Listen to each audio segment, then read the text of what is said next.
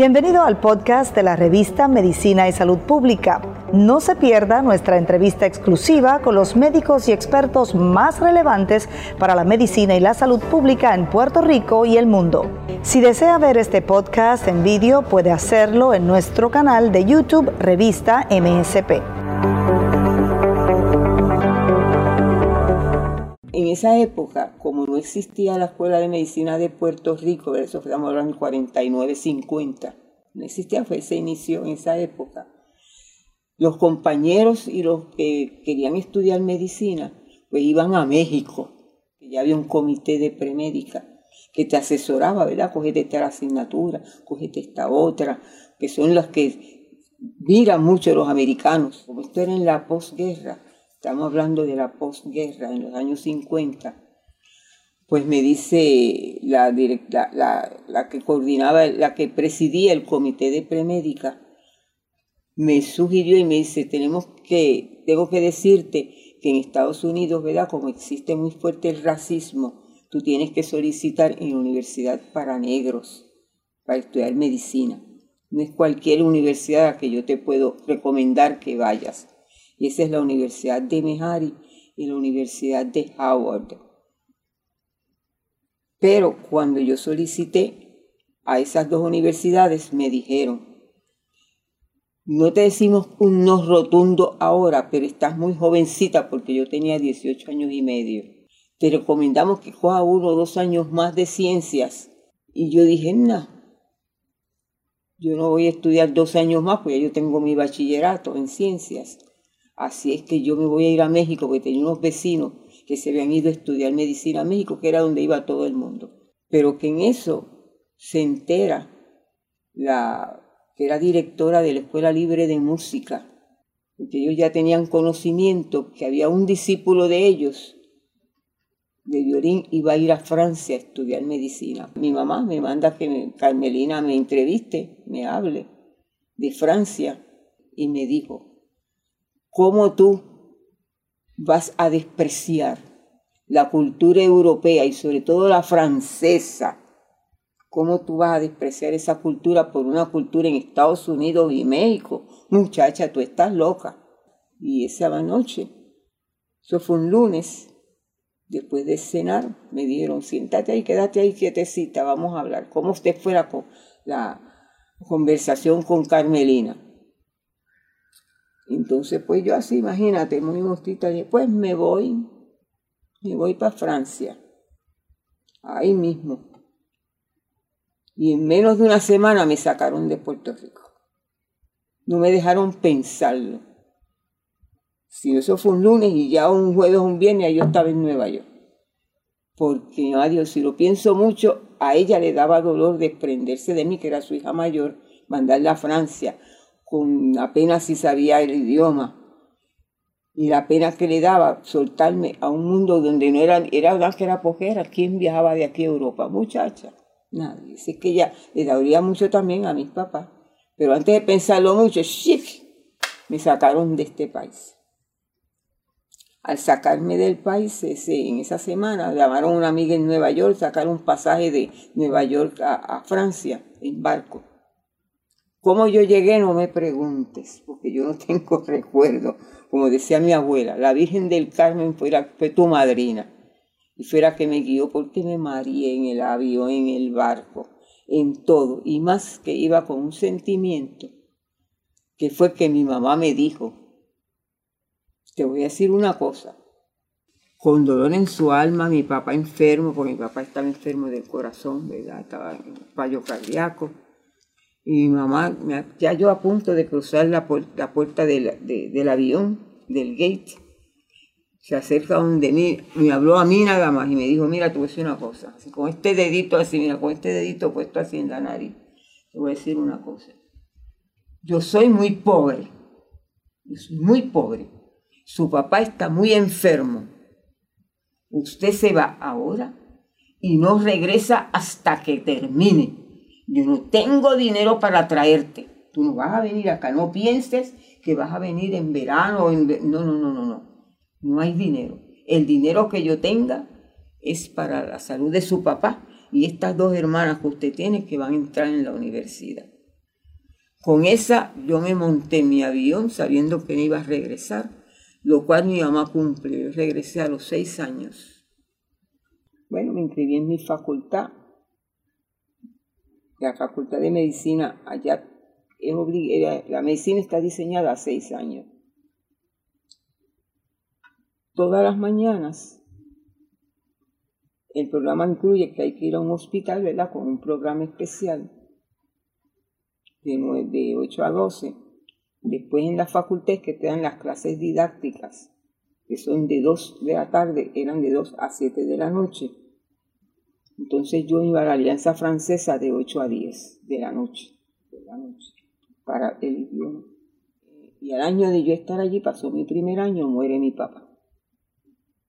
Entonces, como mi mamá me dijo, no tengo chavos para traerte, así es que tengo que quedarme en Francia. Pero ¿qué pasa? Que la vida en París era muy cara. Yo, en esa época se gastaban alrededor de 300 dólares mensuales. Cuando él muere, que yo no pude venir, mi mamá me lo mandó a decir en una cartita a los seis días de haber muerto, una cartita. Ni siquiera teléfono, ni telegrama, nada de eso. Tu papá murió, entonces tengo que tomar una decisión.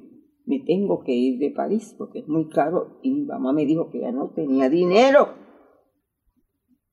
Entonces, en la misma facultad me sugirieron que fuéramos a el sur, provincia, porque es una sola, el sistema educativo en Francia es igual para toda Francia.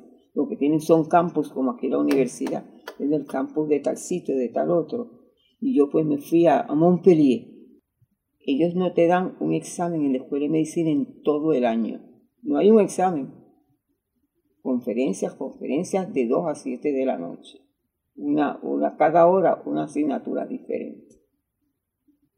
Y tú te preguntas, ¿y dónde vienen aquí? ¿Cómo saben ellos si yo paso o no paso? Pues te citan en mayo o en junio a un examen oral donde se examinan de todas las asignaturas el mismo día, todas. Tú entras a un salón con 15 profesores y el examen es oral y pararte y recitar todo eso frente a, esos siete profesores, eran clases de dos por asignatura, a oírte. Mira, había estudiantes que caían inconscientes al suelo de que los llamaran. Es malo que tú todavía en ese primer año, eh, ¿verdad? Hablas el francés, pero mira, medio amagullado, que te cuelguen por no entenderte. Ah, carajo. El reto era grande, grandísimo. Después de que yo adiviné el idioma de ese primer año, de esos primeros dos años, se me hizo mucho más fácil, porque yo no hacía nada, tenía más que vencer el problema económico. Eso es otro capítulo. Pues yo no sé, a veces este país me tengo que ir yo.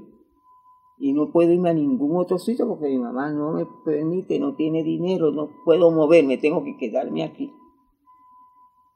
Y yo estudiaba como una burra, no tienes una idea de lo que yo estudiaba. Yo me tengo que aprender esto al revés, al derecho, de izquierda a derecha y de norte a sur. Me tengo que aprender esto.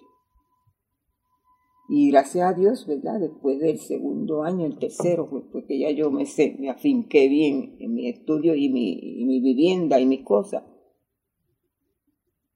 que llegué a ser el segundo promedio de la clase de 150 estudiantes.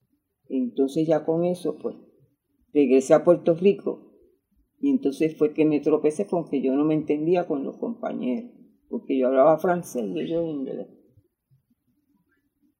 Entonces viene el otro reto, vamos a aprender la medicina ahora en inglés. Pobreza, gran pobreza que existía y la salud ni te hablo. Y el propósito del Departamento de Salud y del gobierno, que era Muñoz Marín, el, gobernador en esa época,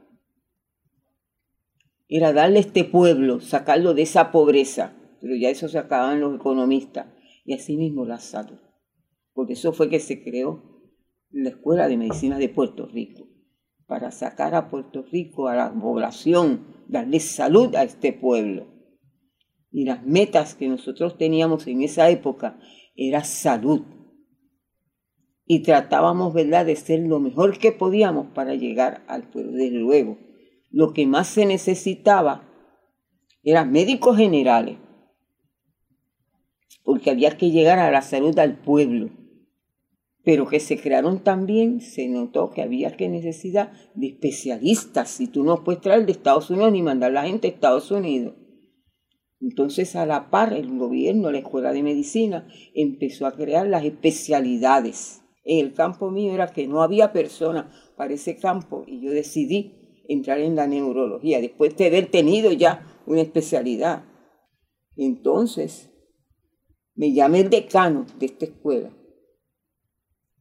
y me dice, mira, acabamos de recibir una petición para ofrecerte un curso de neurofisiología en, el hospital principal de Harvard, que es el, Massachusetts General Hospital. Entonces me fui a Estados Unidos, un año y pico, y a mí me dice el jefe, usted tiene un premio porque usted ha sido la mejor fellow, Después que tú tienes la especialidad y entras en la subespecialidad, se le llama fellowship.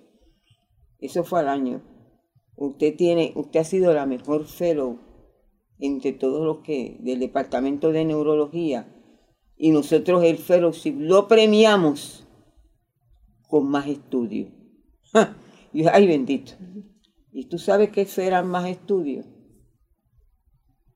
You are ready to hear the big masters in this field, in neurophysiology. Que está enviando que yo este, el, premio era ser la, la estaba, estaba preparada para oír y pasar, tener una pasantía con los grandes maestros del mundo entero en esa especialidad. Judy Román actualmente estudia de 10 a 12 horas semanales de mi especialidad.